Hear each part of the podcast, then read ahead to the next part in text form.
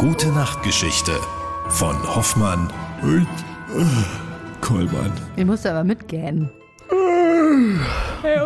Mir war gar nicht bewusst, dass es so viele, so viele Märchen gibt, Hoffmann.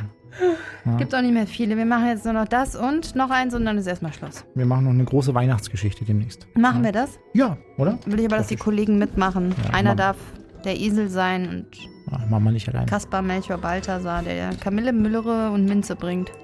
Was haben wir denn heute? Hm. Wollen Ich Sie hab, anfangen? Nee. Ich habe mir was rausgesucht, Herr Kollmann. Da haben Sie sehr viel Sprechpart. Ist das okay? Ist heute schon egal. Kriegen wir schon hin. Ja. Sie sind doch so müde. Okay, ich leg jetzt los. Es war einmal ein Mädchen, das die Tochter eines armen Müllers war. Zufällig traf der Müller den König und vor lauter Verzweiflung sagte er zu ihm, Meine Tochter kann Stroh zu Gold spinnen. der König dachte Eine reichere Frau finde ich in der ganzen Welt nicht mehr.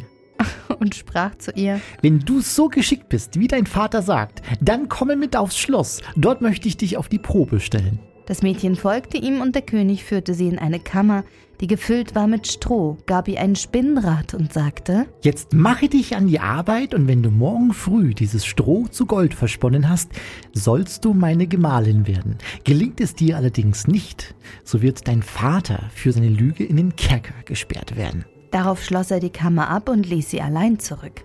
Da saß das arme Mädchen und wusste keinen Rat. Sie wusste nicht, wie man Stroh zu Gold spinnen konnte, und ihre Angst wurde immer größer, dass sie zu weinen anfing.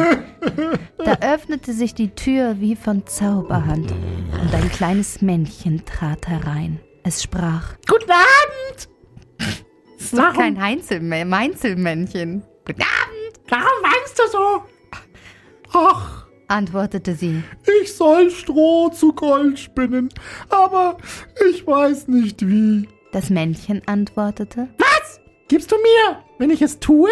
Ich habe nichts, was ich dir. Also, ich habe nichts, was ich dir geben könnte. antwortete das Mädchen. So versprich mir, wenn du Königin wirst, dann gibst du mir dein erstes Kind. Das wird wohl kaum. Also, das, das wird wohl kaum geschehen. Dachte das Mädchen und versprach dem Männchen, was es verlangte. Dieses spann ihr daraufhin aber tatsächlich alles Stroh zu Gold. Als am Morgen der König kam und alles fand wie gewünscht, so heiratete er das Mädchen. Damit wurde sie zur Königin. Das ist ja so ein MeToo-Ding. Nach einem Jahr brachte sie ein Kind zur Welt und hatte das Männchen ganz vergessen. Doch es trat plötzlich in ihre Kammer und sprach: Oh, Herr Kolmer, ey, da fallen doch alle Kinder aus dem Bett, wenn sie der das ist so halt machen. ein bisschen übertrieben, der Kleine. Okay, alles klar. Gib mir, was du versprochen hast. Die Königin erschrak und bot dem Männchen alle Reichtümer des Königreichs, wenn es ihr nur das Kind lassen wollte. Aber das Männchen sprach: Etwas Lebendiges ist mir lieber als alle Schätze der Welt. Oh. Da fing die Königin so zu weinen an, dass das Männchen Mitleid mit ihr bekam. Okay, zwei Tage will ich dir lassen. Sprach er: Wenn du bis dahin meinen Namen weißt, so sollst du dein Kind behalten.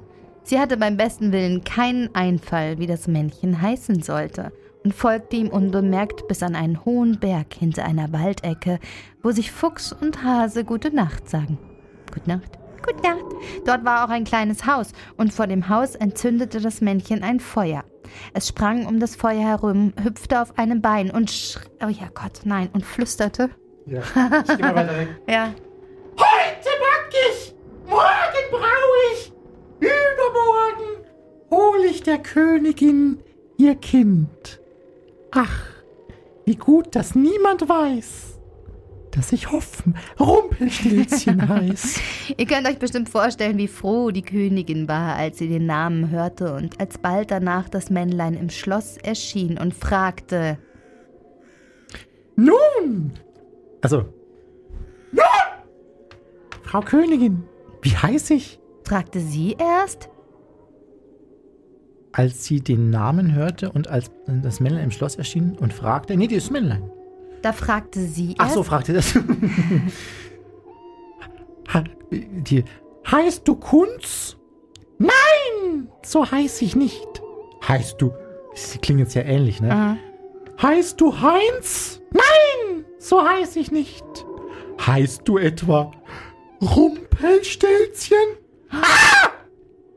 Das hat dir der Teufel gesagt! schrie das Männlein und riss sich selbst entzwei. Das ist jetzt aber ein abruptes Ende, Herr Kollmann. Ja, Happy End ist nicht. So. Gute Nacht. Ich will mir jetzt nicht in zwei reißen. Immer so komische Geschichten, die sie da raussuchen.